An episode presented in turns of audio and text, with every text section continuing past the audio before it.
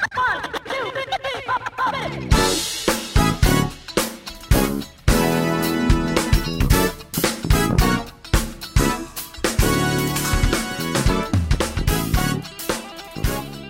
everybody, this is a very, very, very, very small version of Jazz Rock TV because we are only showing one little thing and this is a drum solo of a co- drummer called Tony Moore, and he plays in a band called the Dev Fusion. George knows everything about Jeff Lover Fusion and here's Tony Moore.